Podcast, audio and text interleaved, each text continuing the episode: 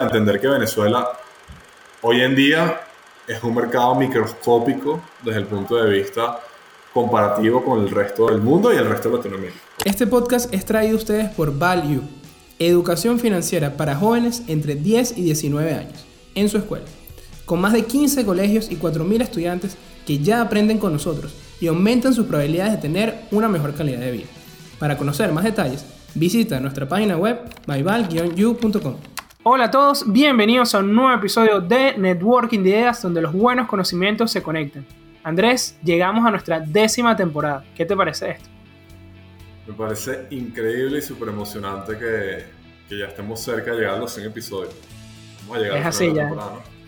Claro que sí, ya estamos llegando a esos tres dígitos mágicos que, que suelen decirnos en el mundo del podcast y ya tenemos casi tres años generando contenido, ¿no?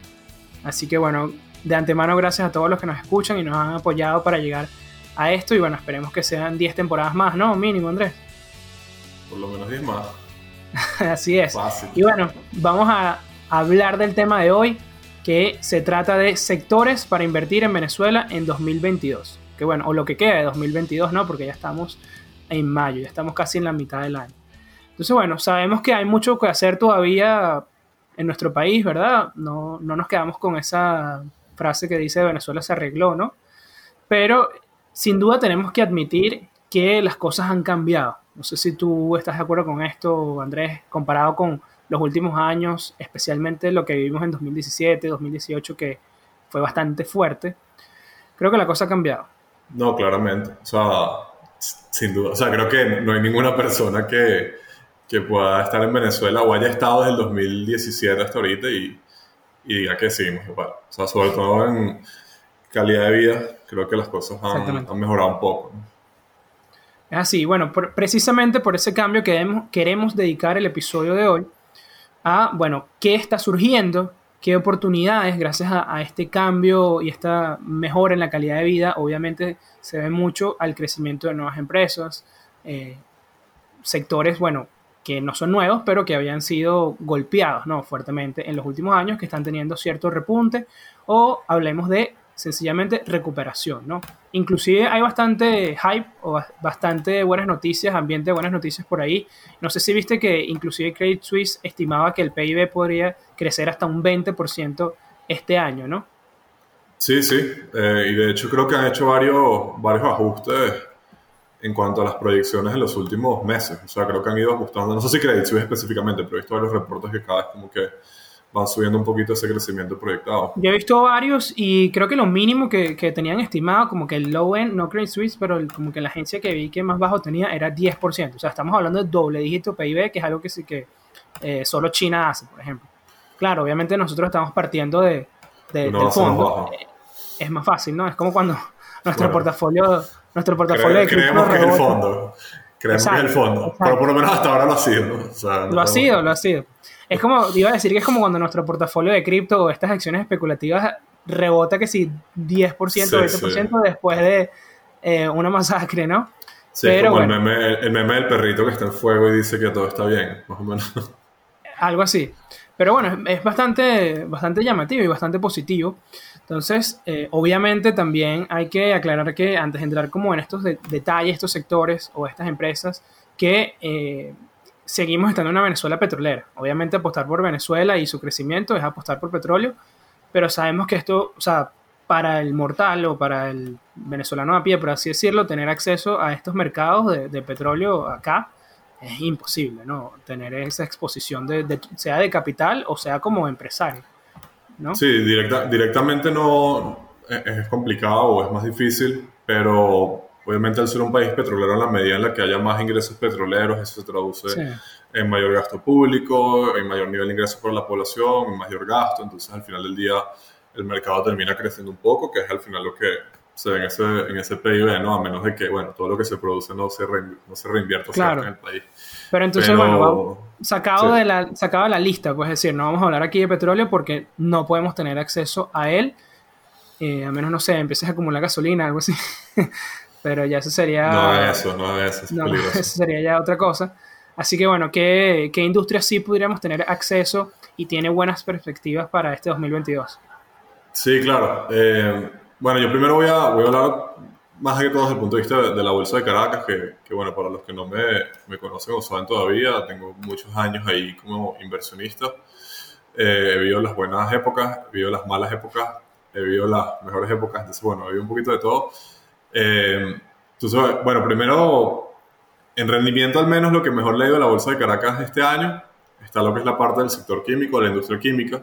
Y fíjate este dato, ¿no? De acuerdo a ASOQUIM, que es la Asociación Venezolana de la industria química y petroquímica, relacionada al petróleo, un poquito lo que decíamos, el 70% de las empresas aumentaron su producción con respecto a 2020. O sea que ha habido un pequeño rebote, ¿no? Bueno, claro. al menos en, número de empresas es bastante, pero... Eh, y las empresas están trabajando más o menos eh, a una capacidad productiva de mayor del 40% de la capacidad instalada, que bueno, es mucho más de lo que ya van casi trabajando con la mitad, pues. Sí, sí, que es mucho más de lo que yo escuchaba. Yo no soy experto en esa, en esa área, en esa industria, pero, recuerdo que se escuchaba 10%, 12, 15% hace unos años. Imagínate. Este, entonces, bueno, parece ser eh, muchísimo más. Y este, por otro lado, algo que, que, es interesante también es que, como debemos saber también, toda la crisis o problema económico sistémico ha hecho que muchas transnacionales se vayan del país.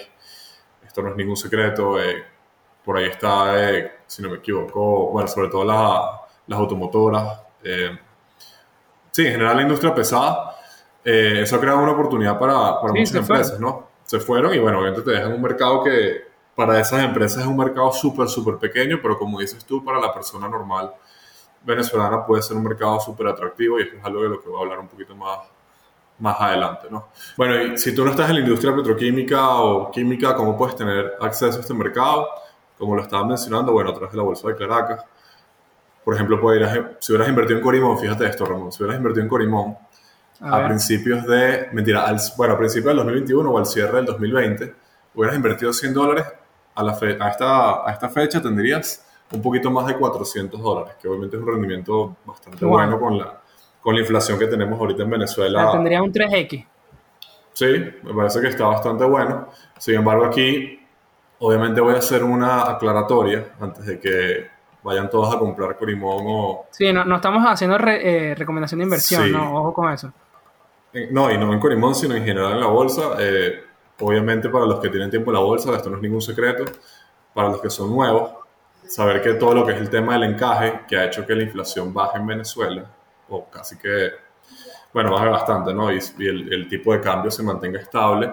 También ha impactado mucho a la bolsa de Caracas porque al no haber liquidez, al no haber bolívares en el sistema, no hay liquidez en la bolsa y esto ha hecho que sea bastante difícil comprar y vender. De hecho, los volúmenes son, creo que están en mínimos, yo no sé si mínimos históricos, pero me, me, atrevería a apostar que están en mínimos históricos. O sea, lo que quiero decir, si quieres comprar y vender mil dólares de Corimón, va a ser un dolor de cabeza.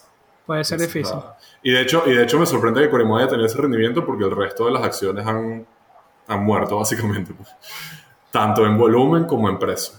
Recuerden que cuando no tienes volumen o liquidez en el mercado, obviamente... Bueno, es el reflejo de, del crecimiento que está teniendo esta industria, ¿no? De lo que vimos con, con Asokim, de que, bueno, que las empresas están produciendo la mitad de su capacidad, que era algo que solamente el 5% de las empresas podía hacerlo en 2019, por ejemplo. Solo el 5% podía trabajar en la mitad.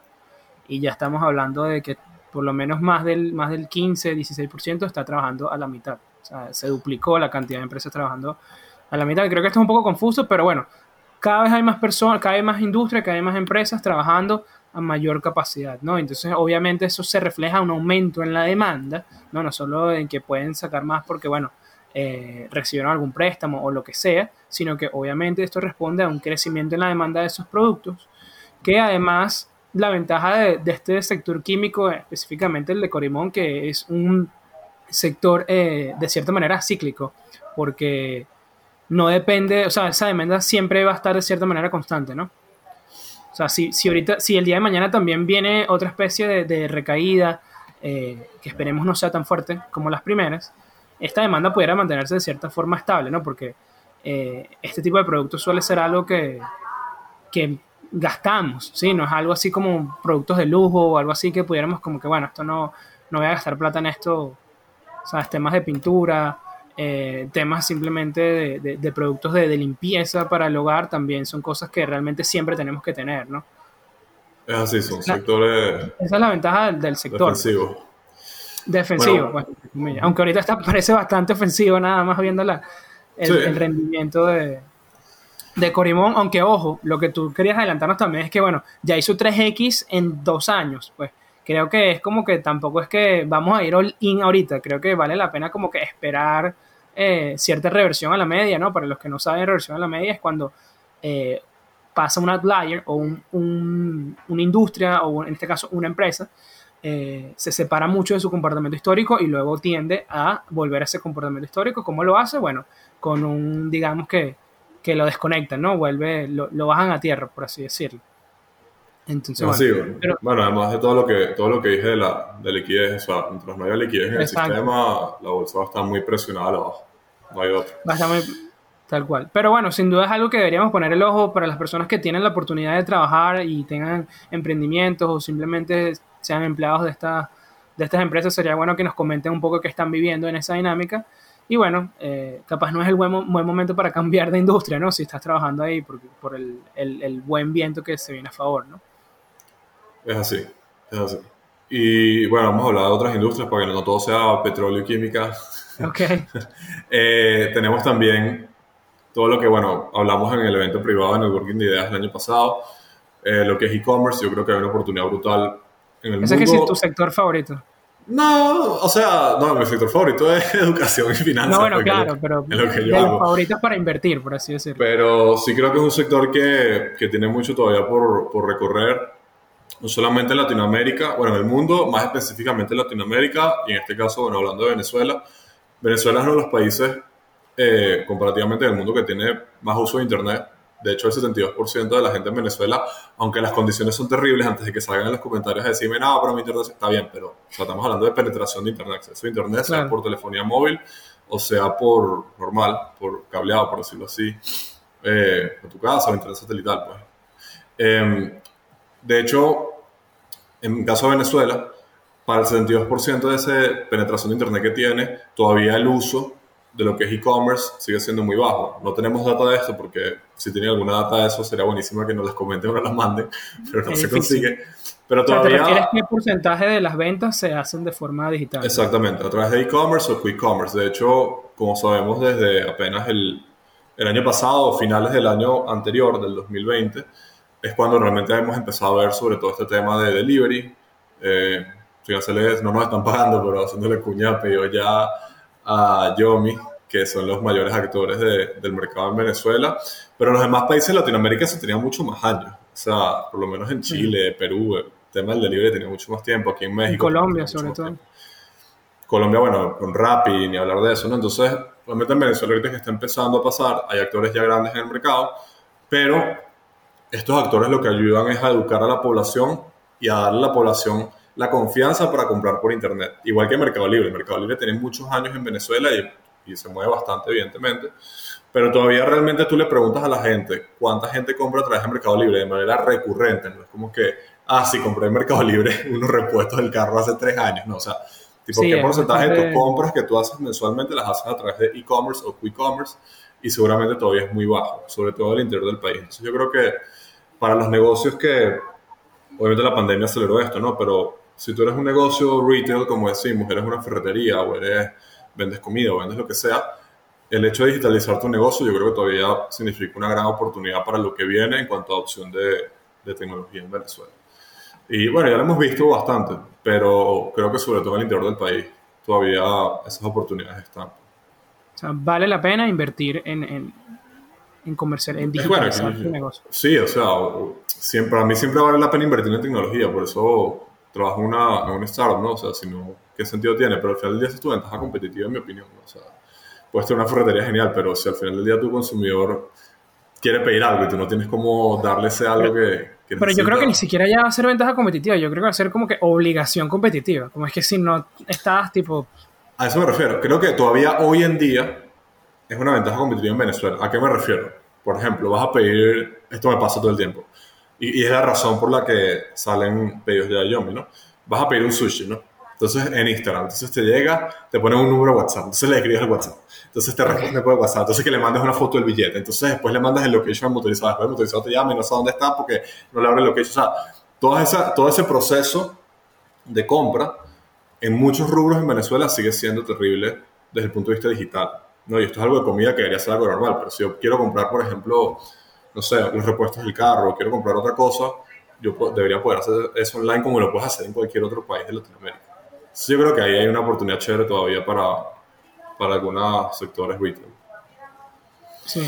Y también si tenemos el chance de invertir en algunas de estas startups, que por lo menos el tema de Yomi, que en 2020 levantaron unas notas convertibles y era abierto al mercado, ¿no? Era, era para cualquiera que, que quisiera.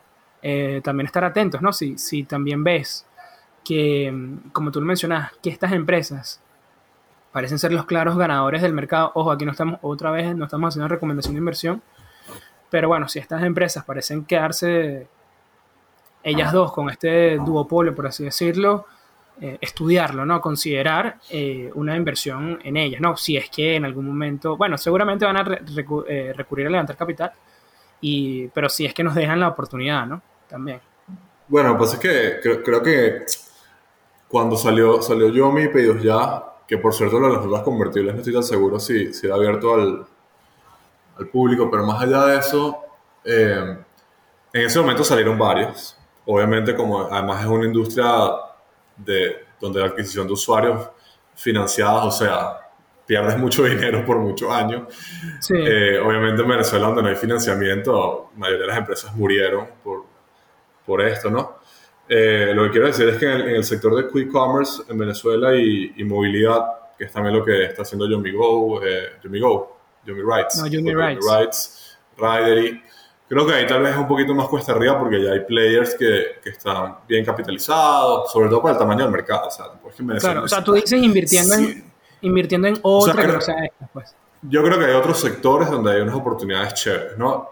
¿A qué quiero llegar, no? Y, y, esto podemos hacer un episodio completo después de lo que ha sido nuestro viaje de startups en Venezuela, entender que Venezuela hoy en día es un mercado microscópico desde el punto de vista comparativo con el resto del mundo y el resto de Latinoamérica. O sea, tú puedes hacer un negocio que te haga millonario, pero desde el punto de vista de comparativo con el resto de Latinoamérica sigue siendo muy pequeño, ¿no? Entonces, eso es bueno porque te da la oportunidad de posicionarte bien, porque a lo que voy, te voy a nombrar varios sectores donde yo creo que en términos de innovación y tecnología, o sea, se pueden hacer cualquier cantidad de cosas pero no necesariamente significa que es que vas a hacer un startup unicornio en Venezuela. O sea, eso no, no es real ahorita, ¿no? Tu, tu TAM va a ser muy pequeño, pues. Tu TAM es microscópico, no es pequeño, microscópico. Eh, habrá industrias donde es más grande, ¿no? Por ejemplo, obviamente e-commerce, e-commerce es, grande, pero, pero sigue siendo pequeño cuando lo comparas con Colombia, porque eso está muy relacionado con el gasto y con el consumo de la población.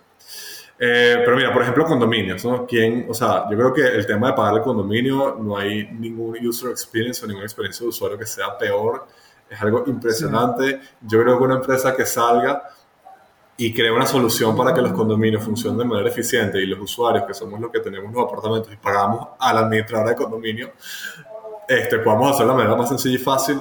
Oye, ha habido algunas, algunas páginas, pero siguen siendo, así como dices tú, con cero user friendly. Pues. Y siempre tienen algún tipo de problema. Es como el primer paso, pero todavía hay mucho que hacer. Terrible. Eh, todo lo que es atención médica, clínicas, seguro, sé que por ahí han salido eh, Assistancy, que está enfocada en esto, no sé qué tanto está enfocada en Venezuela, pero vuelvo a lo mismo, todavía estamos muy, muy iniciando. Yo creo que todo lo que es, o sea, comprar un seguro, vamos a empezar por ahí, tipo, eso es un, es un dolor de cabeza, ¿no? Totalmente. Eh, o sea, después no, es un mercado menos transparente que lo que es el mercado de las sanos. Tipo, tú no tienes ni idea de lo que es la cotización, un corredor te da una, otro te da otra, este, como que por aquí te dicen que si es grupo familiar esto. Hasta, la, hasta la cobertura siempre hay como que esas notas pequeñas y no sabes realmente qué te cubre. Es horrible. no.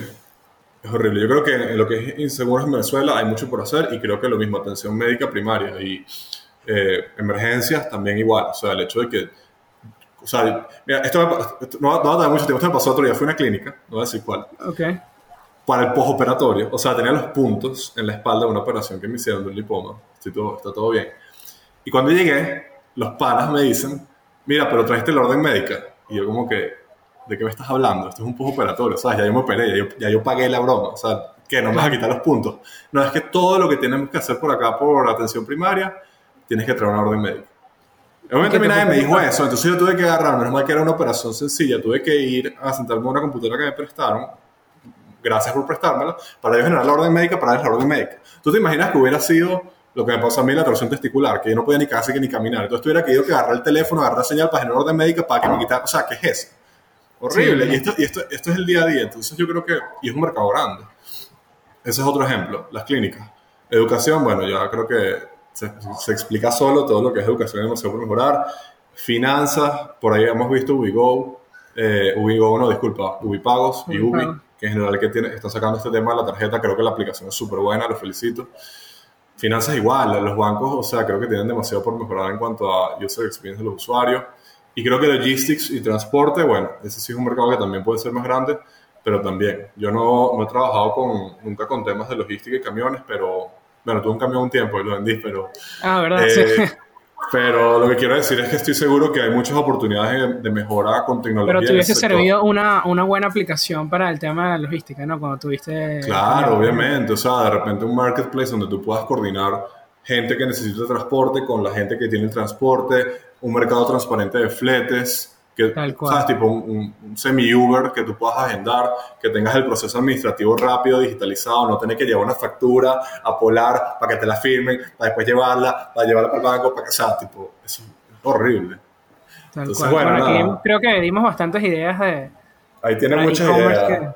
Y bueno, y cualquier idea que tengan que quieran echarle pichón, encantado de poder ayudarlos. Ok, en la bolsa, Andrés, no tenemos nada así de, de forma directa en e-commerce, ¿no? No, cero. En la, en la de Nueva York, en el claro, pero estamos en la de Venezuela, acuérdate. No, no. Bueno, y otro tema también importante, otro sector que nos parece que va a tener un gran desempeño y que ya tenía un buen desempeño en los últimos años es el de marketing digital. Yo sé que es otro sector que a ti también te gusta, Andrés, pero te voy a dar unos números interesantísimos. Mira, de acuerdo a HotSuite tenemos 12 millones de usuarios activos en redes sociales, ¿ok? Estamos hablando de una población de 30 millones de habitantes más o menos, o sea, y tenemos 12 en redes sociales, estamos hablando casi el 50% de la población tiene redes sociales. Eh, no sé cómo queremos explicar esto, la gente dice que somos siempre muy pendientes de la farándula o lo que sea, no importa cuál es la causa, lo importante es, digamos, el resultado ¿no? y lo que tenemos. Y tenemos una red social, que es la más fuerte, en el caso de Instagram, con 4.2 millones de usuarios, ¿ok? Casi un tercio eh, de la población, ¿no? Ahí no está incluido WhatsApp. No, no está. no, sí, creo que sí está incluido WhatsApp. Yo creería que es más inclusive, fíjate, más que 50%. Si incluyes WhatsApp. Sí, es un, perdón, no es un, tercio, sino es, es un, sexto, perdón, de, de, la población tiene Instagram, lo cual es impresionante. Y además, YouTube y Facebook son las páginas que tienen mayor tráfico, es decir, mayor. Ah, sí. Entonces, bueno, además se suma esto no solamente en términos de redes sociales, sino a nivel, de uso del Internet. Ya hablamos que tenemos uno de los mejores usos del Internet. ¿En qué lo están usando? Bueno, YouTube y Facebook básicamente. Es decir, bueno, Venezuela vive en las redes sociales. Por mucho que haya gente que dice que no usa las redes sociales, bueno, lamento informarles que son la minoría, pero por mucho. Facebook Marketplace, eh, eh, eh, hay mucha gente que lo usa en Venezuela. ¿Qué cosa? Facebook Marketplace. Sí, sí, yo he escuchado también buenas experiencias, inclusive hablando, uniendo e- e-commerce con marketing digital. Ahora, la pregunta, ¿cómo nosotros podemos tener exposición en este mercado? Bueno, si somos empresarios em, eh, o emprendedores de otros sectores, obviamente, yo creo que esto es algo que ya la gente más o menos sabe, pero bueno, recordarles que hay que invertir en ellas, pues hay que, lastimosamente, una gran parte de tu marketing mix, de tus herramientas de, de mercadeo, tienen que estar digitadas a marketing digital. Eh, y es algo que está pasando muchísimo también en Estados Unidos, ¿no? Que cada vez hay menos inversión en cable, por ejemplo, y más inversión en, más inversión en redes sociales. Eh, entonces, bueno, esto es algo que, al igual que como dijimos del e-commerce, ya no va a ser ventaja competitiva, sino va a ser obligación competitiva. O sea, a juro vas a tener que estar en redes sociales. Ahora, otra, otra forma también de expresión de tener exposición a este mercado puede ser considerar emprender en el sector, claramente. Yo he visto, Andrés, por ejemplo, he visto gente que son dos, tres amigos que montaron una agencia digital. No digo que no en menosprecio las agencias grandes, obviamente, que esto requiere mucho mayor trabajo, pero si es, si es un mercado que tiene bajas barreras de entradas, pues, y si es algo que te apasiona y tienes el tiempo, eh, puedes iniciar rápidamente, ¿sí? Y además, eh, con esta demanda tan fuerte, que hemos visto no solamente en, este inicio de 2022, sino desde 2020, por todo el tema de la pandemia, por toda esta aceleración digital, eh, probablemente tengas un nicho que atender. O sea, no necesariamente vas a perder ante, ante la competencia de estas grandes agencias, que en Venezuela hay bastante. Eh, seguramente vas a tener la oportunidad de adoptar un nicho. ¿ok? Y también la ventaja que, que, te da esto, que puedas trabajar de forma internacional rápidamente, ¿no? En este episodio estamos hablando de eh, eh, puramente economía venezolana, pero estas empresas de marketing digital, tú puedes trabajar con cualquier cliente internacional desde acá, ¿no? Esa es otra gran ventaja. Entonces, bueno, si tienes el tiempo, si tienes el equipo y de cierta manera el capital, aunque hablamos de que son capital de cierta manera bajo, eh, considéralo, ¿no? Y si te gusta, ¿no? Lo más importante. No es que hay pocas, sino que no hay barreras de entrada para marketing digital en general. Y segundo es que hay mucho desconocimiento del mercado de lo que es marketing digital. O sea, yo creo que la mayoría de las empresas o agencias que hacen marketing digital no saben prácticamente nada de marketing digital. No es que yo sea un experto, pero a veces ves unas cosas, por ejemplo, hacemos marketing digital y ya el diseño gráfico está terrible. es como que, ok.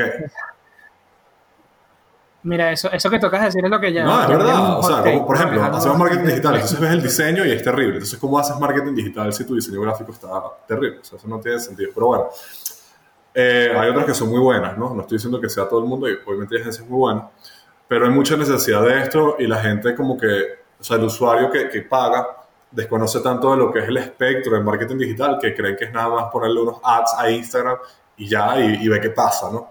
Entonces yo creo que sí hay, sí hay una oportunidad chévere, pero al mismo tiempo entender que es un sector súper competitivo. Ahí debe haber miles de agencias, literalmente miles de agencias en Venezuela. Pero creo que al mismo tiempo, como les digo, creo que si es un sector en el cual te lo tomas en serio y eres bueno y al final del día generas un buen ROI, tú que eres de finanzas igual que yo, si yo pongo un dólar acá y eso me, me está retornando 5 dólares en, en, conversiones, obviamente entonces no hay más nada que, que, decir, ¿no? Como que mira, pana. No, y que va a tener, va a tener mayor demanda simplemente con el crecimiento económico. O sea, a medida que más empresas estén trabajando, estamos hablando de la capacidad, por lo menos el sector de, que vimos el ejemplo con la industria química, a medida que más empresas estén, tienen una mayor, eh, una mayor eh, exposición, tengan mayor capacidad, etcétera, a haber mayor necesidad de, de, estas agencias. Entonces, por, por, el flujo natural de las cosas, es decir, a medida que mayor economía, la economía se recupere más, va a tener un mayor crecimiento. Entonces, bueno, ya si ya por sí sola se estaba viendo bien, que era lo que estaba pasando eh, previo a 2020, que por sí sola ya estaba creciendo a pesar de que el país estaba eh, de cierta manera eh, empeorando la crisis económica, este sector de cierta manera todavía ya estaba mostrando resiliencia.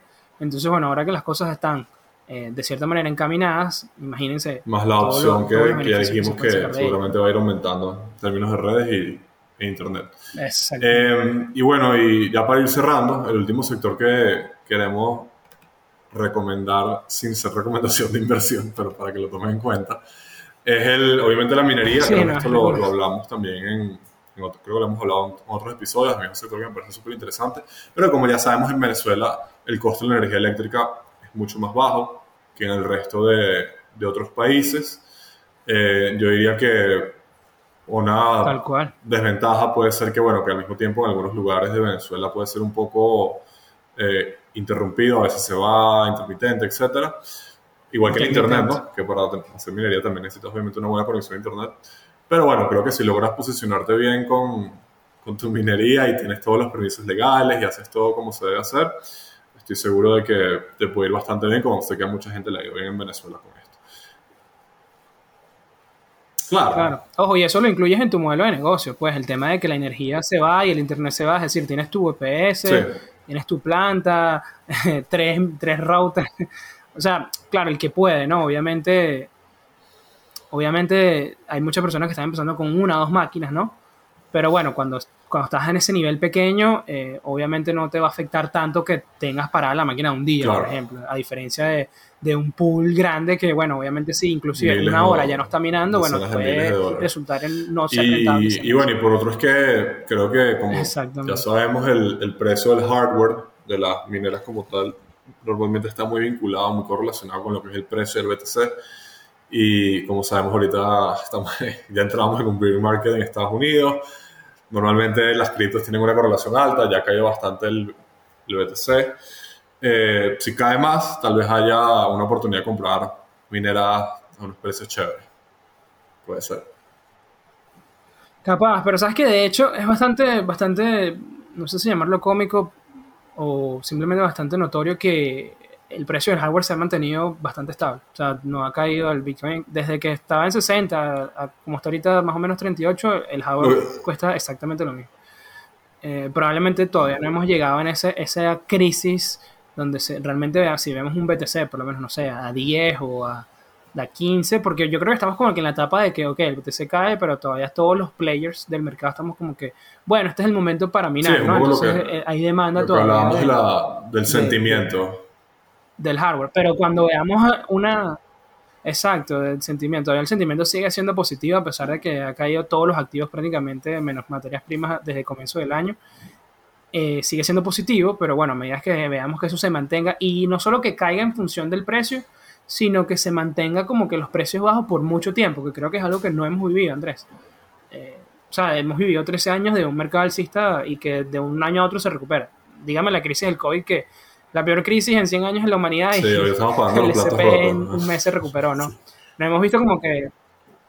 Exacto, entonces no hemos visto como que ese periodo de, declive prolongado. Entonces yo creo que sí podríamos ver eh, que estos precios del hardware bajen cuando ya realmente la demanda es como que realmente ya nadie quiere. Y también la oportunidad que en Europa el tema de la electricidad está exageradamente costosa eh, y que también, bueno, Ucrania era uno de los países que más, eh, que más mina BTC, entonces, bueno, eso obviamente se tiene que, esa minería se tiene que trasladar a otro lado, entonces, bueno, obviamente Venezuela surge como uno de los principales candidatos, ¿no? Entonces ahí, por eso obviamente tenemos como que ese sweet spot, ese punto importante para los mineros. Bueno, ojalá que sí. 2022, ¿no? Que, se traslada bastante. Y, y ya para, para, cerrar, este, un par de sectores que yo evitaría, y esta puede ser un pelo polémica, que iba a venir un poco de gente a decirme, no, pero es que yo he hecho demasiada plata, yo tengo, a mí me da demasiado bien, yo tengo un pana que ha hecho demasiado, plata bien aquí, y es como que, claro, está bien, pero esa, esa es esa óptica, pues, no es la óptica del mercado, ¿no? Digamos que al promedio, al promedio o sea, lo que llaman en Estados Unidos el average Joe, no le va a ir bien, vamos a ponerlo así. Yo creería que no, o sea, capaz, me, capaz nos estamos equivocando, no tenemos la, la bolita de cristal como dicen en el mercado, pero es lo que yo veo. Eh, yo diría que el primero eh, yo diría que es lo que es el comida retail, ¿okay? o sea, el sector de, de restaurantes, por decirlo así. Obviamente hay muchos restaurantes que les está yendo muy bien y sobre todo les está yendo mucho mejor de los que le iba en el 2017-18, eso es obvio. Pero creo que la gente pierde la perspectiva de que es porque, no necesariamente porque el mercado esté creciendo en términos tal vez de personas que están yendo a comer o si no es porque simplemente hay más gasto y más plata en la calle, y hace que tus ingresos aumenten, lo cual está bien, pero también aumentan tus gastos, porque lo que antes le pagabas 20 dólares al mes al cocinero, ahora tienes que pagarle, no sé, 500 o 600 o lo que sea que tienes que pagarle, ¿no? Entonces, eh, al final del día realmente se trata, diría yo, si quieres emprender en el sector de comida, que no es mi sector de especialidad, pero creo que tampoco es un sector que necesariamente sea tan complejo. Como les dije en, esa, en esa charla que tuvimos con Privada ND, yo creo que uno es qué diferenciación vas a tener. Eso es lo primero Dos, cómo tu modelo de negocio tiene sentido.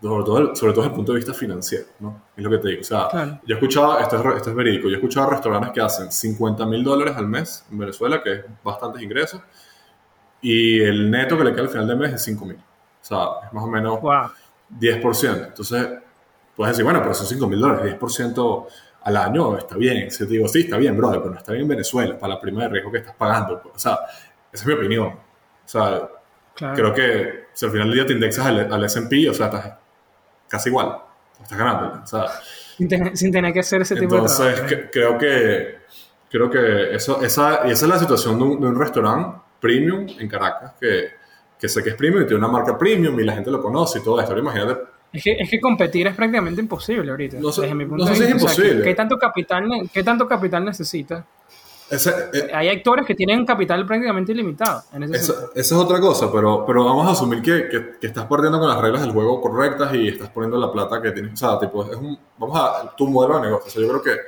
la gente se, se, no entiende el concepto de escalabilidad en un restaurante porque no es lo mismo que yo hice un startup y estoy haciendo 2 mil dólares y ahora 3 mil, ahora 5 mil, ahora 10 mil, que puedo llevarlo a 50 mil o a 500 mil relativamente con poco capital que un restaurante que si te hace 50 mil no te va a hacer 100 mil el año que viene O sea, a menos que hagas otro. A menos de que abras otro, pero ¿cómo abres otro si te están quedando sin comida? O sea, ¿entiendes? O sea, ¿y cuánta inversión le pusieron? Entonces, yo creo que ese es el tema y creo que hay que tener cuidado. Yo iría mucho más por lo que la mayoría de la gente está haciendo, que, que son esas dark kitchens, o sea, todo delivery. Es mucho más eficiente desde el punto de vista de costos. Tienes otro tipo de, de, competencia en marketing digital, en las aplicaciones de libre y esto, pero al mismo tiempo creo que es un riesgo menor. Si te va muy bien, como por ejemplo el caso de Holy Chicken. Holy Chicken empezó siendo todo delivery.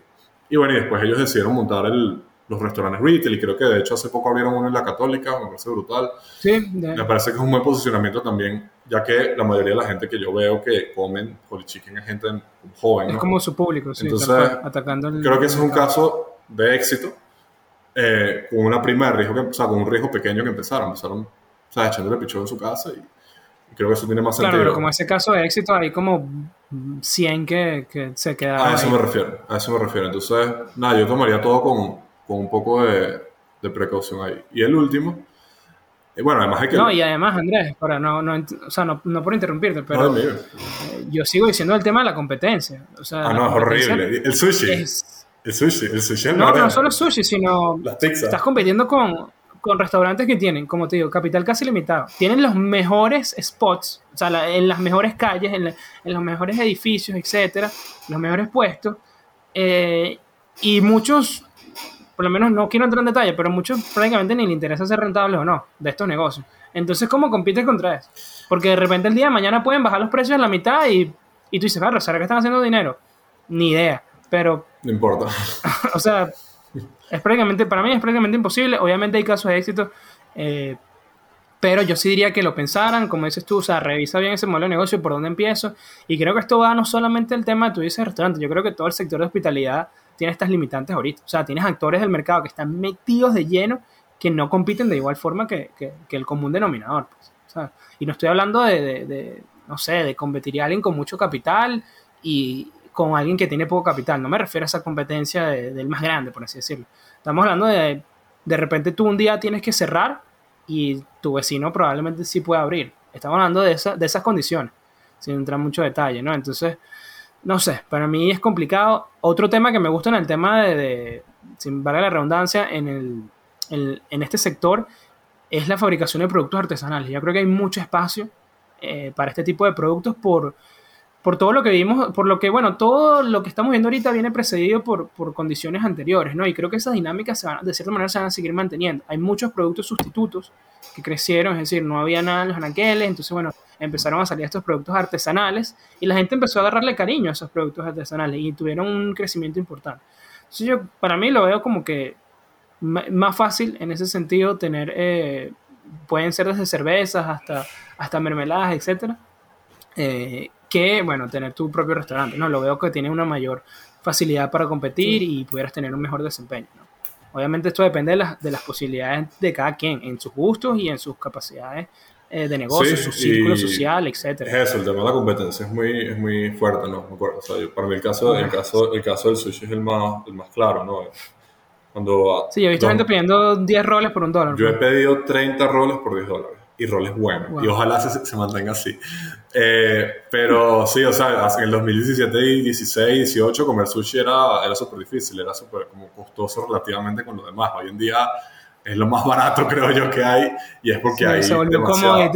Entonces, creo que cómo te diferencias y, bueno, y todo eso. ¿no? no, y cuánto, cuánto, cuánto, son los márgenes. Yo digo, bueno, 30 roles por 10 dólares, pues, bueno, no sé, mi negocio, pero me llama la atención. Ni idea. Y bueno, y por, pero no los critiques para que sigan No, no, no, no, sigan, hay unos buenísimos. Es más, tengo ganas de hacerle cuñas un episodio porque es súper recomendado. Mira, y el último, el último para cerrar ya, e irnos al dato, aquí también me va a caer encima, yo he hecho demasiada plata con este sector, está bien eh, pero vamos, el mercado descuenta, ¿no? El mercado no es para atrás, el mercado es lo que viene para adelante. Eh, que es construcción. Construcción, es, para ponerlo muy claro y en, puntos rápidos. Primero, hay demasiados metros cuadrados para la cantidad de gente que hay, la actividad económica que hay, más aún después de la pandemia que la gente cada vez trabaja más de casa. Número uno. Ni hablar, ni hablar de apartamentos, ¿no? O sea, todos sabemos que, o sea, hay miles de apartamentos o decenas de miles de apartamentos. Vacío, prácticamente. Ves construcción, entonces ¿por qué construyes apartamentos si hay tantos apartamentos? ¿no? Al final del día es oferta y Interesante pregunta, Andrés, pero no podemos responder en este episodio. Y segundo, eh, lo que es obvio también, o sea, venimos de, de, un, de, una vida de crédito donde la construcción se financia con el crédito, se financia con el crédito en Venezuela, igual que se financia en todo el mundo, que es como debe ser. Claro. Pero ya prácticamente no hay crédito. Entonces, ya esa rumba se acabó. Entonces, ajá, vas a construir de cash de tu bolsillo para meter en un mercado que además hay demasiada oferta. De pecho, de pulmón. Y ahí, y ahí, lo ven, ¿no? O sea, ahí vemos la cantidad de obras que, por ejemplo, hay en Caracas, que si bien hay unas que se han hecho relativamente rápido y, y nuevas y tal, cuando vas a ver están vacías. Y van a seguir estando vacías. Porque el tema de la construcción y el real estate es que tú no puedes disimular la ocupación de un inmueble. O sea, como que en comida tú dices como que, bueno, pero es que la cosa se va para allá, para acá, para O sea, eh, vacancy, como se dice en inglés, es la gente que te puede ocupar el inmueble. Y en Venezuela no hay tanta gente que te puede ocupar los inmuebles que hay ya. Eh, y menos esos de lujo que, que están viendo como... Y menos los de lujo, exactamente. Entonces, bueno, no, es que la gente se está devolviendo para Venezuela y gente yendo para Caracas, sí, está bien, pero ahí. Camina por la Francisco de Miranda y ve. Eso, esa es mi, opinión, ni hablar del interior. Ni hablar del interior donde hemos escuchado cuántos apartamentos que sí en Río Chico que sí en 5 mil dólares. Hasta menos. Bueno, la lección en este, en este tema, desde nuestro punto de vista, esa es mi opinión, ¿no? es nuestra opinión también. Dejen de construir, por favor. esa es mi opinión. Ojo, esa es mi opinión. No me vayan a caer encima. Si quieren construir, háganlo. Es así. Y bueno, es momento de pasar al dato de la semana, Andrés. Vamos. Y el dato de la semana es, ¿sabías que, debido a la caída del PIB durante el 2014 a 2020 de más del 80%, un crecimiento del 20% anual tomaría aproximadamente unos 9 años en que Venezuela recupere sus niveles de 2003. Y si crecemos a un ritmo de 5% anual, tardaríamos unos 32 años, es decir, hasta 2054. Bueno, eso ha sido todo por el episodio del día de hoy. Creo que nos extendimos un poquito, Andrés, pero quedó, me parece que quedó bastante claro qué sectores nos gustan, cómo podemos tener exposición y qué sectores, especialmente qué sectores de repente no nos gustan tanto, ¿no? que nosotros llamamos a evitar. Como dijimos, todo esto son opiniones, así que bueno, no nos vayan a, crucificar por, por, los comentarios. ¿no? Nos encantaría también escuchar las opiniones de ustedes, si nos faltó algún sector importante, alguna industria, alguna empresa que de repente está haciendo las cosas muy bien y deberíamos prestar atención. Y también lo contrario, si hay algún sector que, que no mencionamos y que, bueno, es una bandera roja caminando, ¿no? Actualmente. Es así. Y nada, al final del día, como les digo, o sea, estas son opiniones y si quieres hacer un restaurante o quieres construir, estás seguro de lo que estás haciendo, pues por eso, o sea, al final del día lo que yo te digo no, no debería poder impedirte que hagas lo que quieras hacer. En nuestro caso, no tienen idea cuánta gente nos ha dicho, enseñar finanzas en los colegios, eso es un sueño. Esto es literal, nos lo han dicho. Y ahí ah. estábamos con más de 2.000 estudiantes. Entonces, eso no da plata, Andrés. Entonces, bueno, al final del día sigan su, va a sonar muy cliché, pero sigan sus sueños si creen que es lo correcto y ya. Es. Pero bueno, me quedo con lo que tú mencionabas, ¿no? Hagan bien, hagan mucho énfasis en su modelo de negocio y pongan todas las variables que puedan. Porque la competencia está brutal. Así que bueno, ¿cómo te pueden conseguir en las redes sociales, Andrés? Arroba Ardens Urquiola. Instagram y Twitter. Twitter, ¿no? Instagram, y Twitter. A mí en Twitter como Ramox XS al final, es Ramón sin NXS al final. Recuerden también seguir las redes del programa arroba networking de ideas, se van a tener todos los anuncios de los nuevos invitados para esta temporada, los temas, inclusive también atentos a próximos concursos que se vienen por ahí y bueno, cualquier otra cosa que referente al programa que, que vamos a hacer, ¿no? Entonces bueno, atento también al Instagram. Nuestra página web también en www.manual-u.com, toda la información sobre FM, sobre los cursos y también eh, se nos olvidó comentarles la pregunta de la semana, que va de la mano de qué sector deberíamos invertir en Venezuela en este 2022, ¿no? Creo que ya nosotros dimos nuestras, nuestros favoritos, así que bueno, nos encantaría de verdad poder eh, ver sus comentarios, escucharlos, qué sectores consideran o el mejor o los mejores para invertir en Venezuela en 2022. Y bueno, si están escuchando desde YouTube, no olviden darle like y suscribirse a nuestro canal. Venimos con esta décima temporada, vamos a llegar a nuestro episodio número 100, de verdad que nos tiene muy, muy eh, motivados. Y como dije al inicio del programa, gracias, no puedo decirlo, eh, no puedo decirlo suficiente, de verdad que agradecido por todas las personas que nos escuchan. Hemos crecido desde casi que Andrés y yo nada más escuchándonos a nosotros mismos, a, bueno, tener toda esta comunidad. Eh, de personas, bueno, motivadas a seguir aprendiendo sobre las finanzas y a seguir superándose cada día. Así que agradecido y nos escuchamos la próxima semana.